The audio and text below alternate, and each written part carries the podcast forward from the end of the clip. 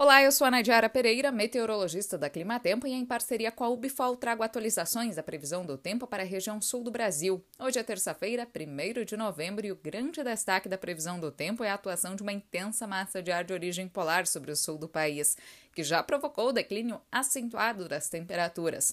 Áreas da campanha gaúcha nesta terça-feira registraram mínimas por volta de 3 graus, o que gera condições para a formação de geadas, e nas áreas mais altas da Serra Catarinense tivemos relatos para ocorrência de neve, algo inédito. É a neve mais tardia já registrada no Brasil. E o frio atípico vai continuar também na próxima madrugada. As instabilidades devem se afastar, a nebulosidade diminui e na próxima madrugada, com bastante frio e também tempo mais aberto, aumentam as condições para ocorrência de geadas entre o interior gaúcho e o sul paranaense.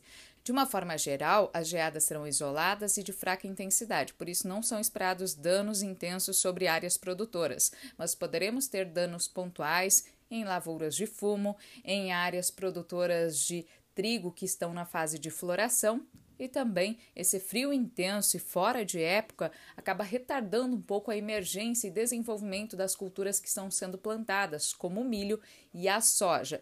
Nas regiões serranas entre Santa Catarina e Rio Grande do Sul, o frio deve ser mais intenso. Poderemos ter temperaturas negativas na próxima madrugada e, com isso, é maior o risco para a formação de geadas amplas intensas. O frio ele vai perdendo intensidade no decorrer da segunda metade da semana, então o risco para geadas diminui a partir da quinta-feira, mas ainda deveremos ter temperaturas amenas pelo menos até o final de semana.